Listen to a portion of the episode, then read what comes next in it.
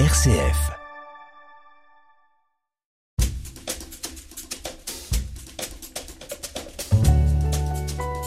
L'entretien de la semaine, Thierry Lyonnais.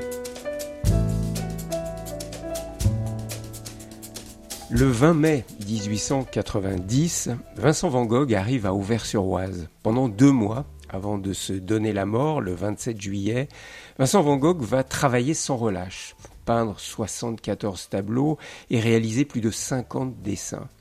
Jusqu'au 4 février 2024, le musée d'Orsay consacre une exposition à ces deux derniers mois de la vie et de l'œuvre de Vincent Van Gogh.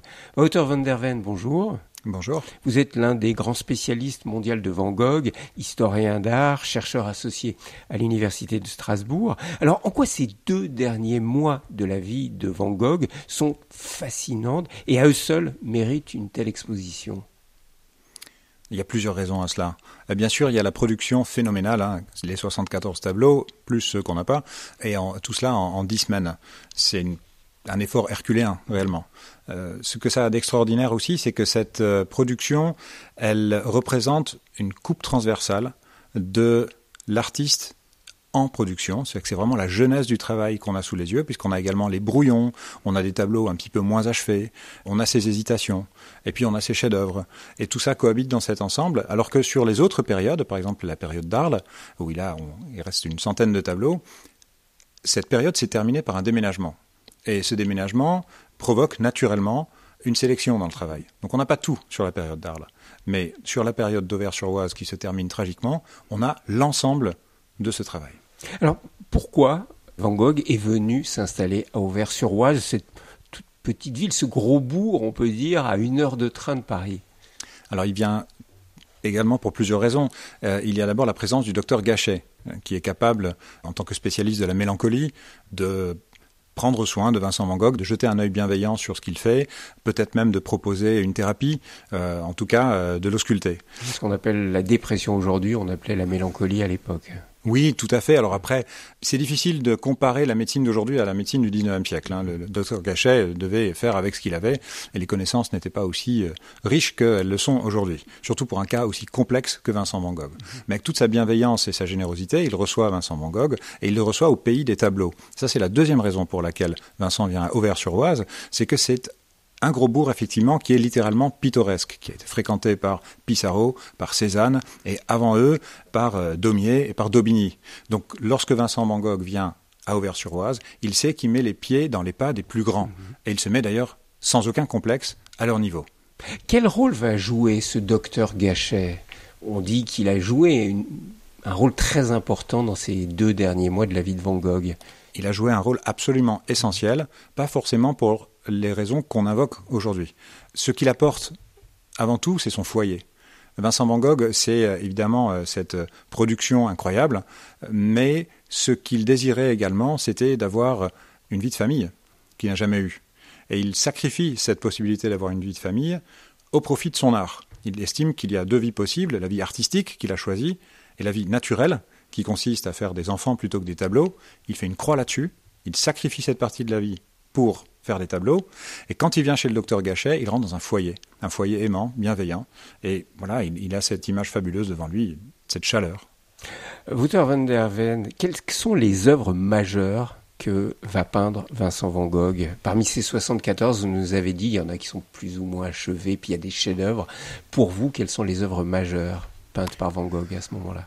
S'il faut en retenir trois qui ont vraiment profondément marqué euh, même l'histoire de la peinture, hein, il y a euh, le portrait du docteur Gachet qui documente cette rencontre entre le docteur Gachet qui était un éclectique, un original, qui euh, bienveillant, qui adorait les, artistes et faisait tout pour les soutenir, qui était au cœur de la naissance de l'impressionnisme, et Van Gogh hein, qui vient et qui le décrypte et qui le comprend en, quelques secondes. Il a compris qui était le docteur Gachet et fait un portrait psychologique du docteur, qui est incroyable.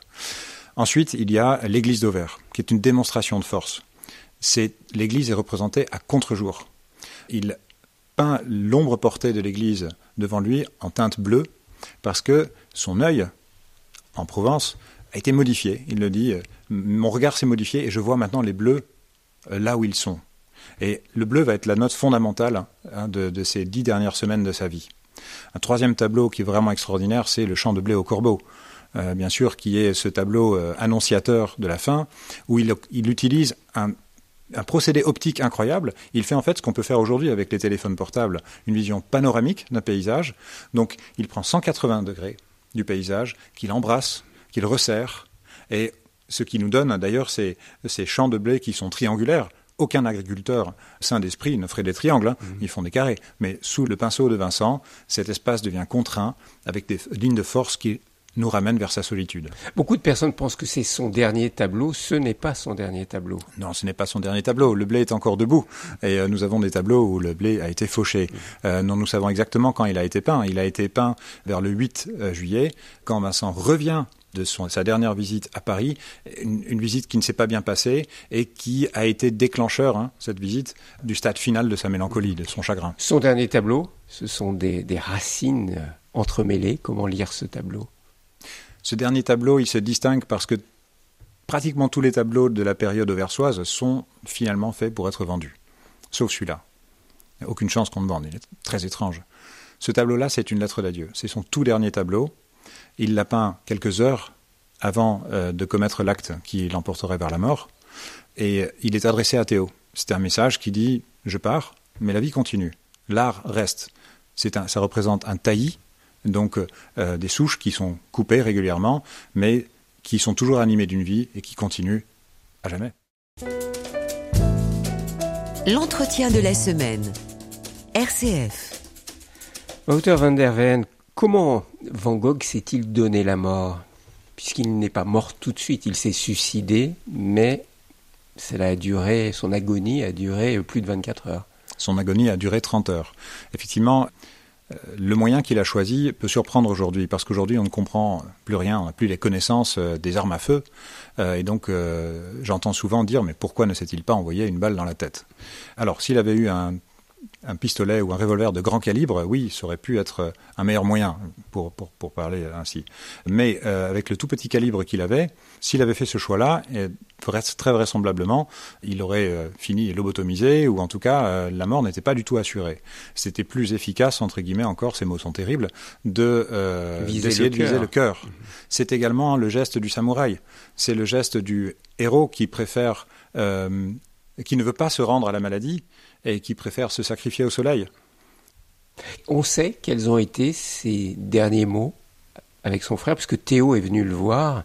On sait. Oui, nous avons ce, témoignage. juste avant de mourir. Oui, il a dit euh, La tristesse durera toujours. Il a dit Je l'ai fait pour le bien de tous. Et il a dit Je l'ai fait en toute lucidité. Donc les théories sur euh, le fait qu'il aurait été tué par des gamins, etc., qui sont assez indécentes, qui euh, le prive de ce moment où lui-même, qui était euh, acteur de sa vie, a décidé d'être acteur de sa mort. Je regrette beaucoup que cette polémique euh, continue à alimenter. Euh, Mais elle est fausse. Elle est entièrement fausse. fausse. Que vont devenir toutes ces toiles? Alors elles vont être, elles vont trouver une, une, une gardienne extraordinaire. L'héritière quelque part de Vincent Van Gogh sera Johanna Bonger, puisque Théo, qui avait euh, l'ensemble des tab tableaux en sa possession, est décédé six mois seulement après son frère. Cette euh, jeune femme de 28 ans qui avait un enfant de un an sur les bras et dans les bras, se retrouve avec ce trésor inestimable, qu'on lui conseille d'ailleurs de brûler, et dans un monde qui est extrêmement misogyne, où le corset euh, n'est pas seulement sur le corps, mais également dans l'esprit, et elle arrive à s'imposer dans ce monde, et elle arrive à développer même des stratégies de marchands d'art qui sont absolument époustouflantes. C'est elle qui réussit à disperser intelligemment la moitié de l'œuvre et l'autre moitié de l'œuvre est restée dans la famille Van Gogh et constitue aujourd'hui le cœur de la collection du musée Van Gogh. Que l'on peut voir à Amsterdam. Que l'on peut voir à Amsterdam et dont une partie non négligeable en ce moment est visible à Paris. Mhm.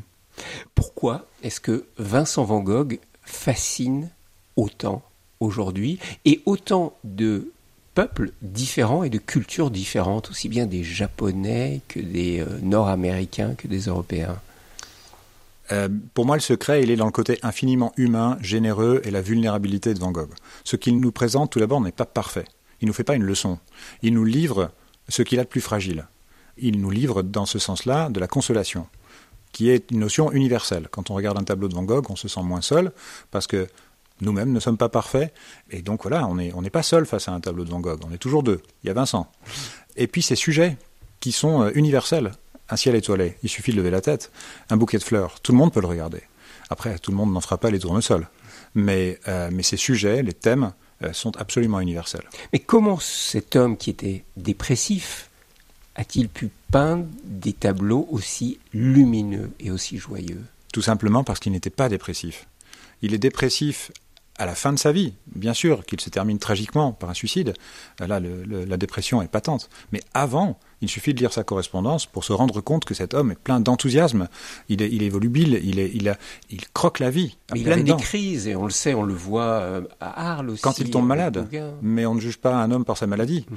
euh, on ne juge pas quelqu'un parce qu'il a un rhume on se demande ce qui se passe entre les épisodes de, maladie. Et entre ces épisodes, c'est un homme encore animé d'une énergie fabuleuse qui va vers l'autre, qui partage, qui cherche le contact avec les autres, qui ne cesse de parler et qui est euh, très drôle en plus. La, correspondance de Van Gogh, elle est très très drôle.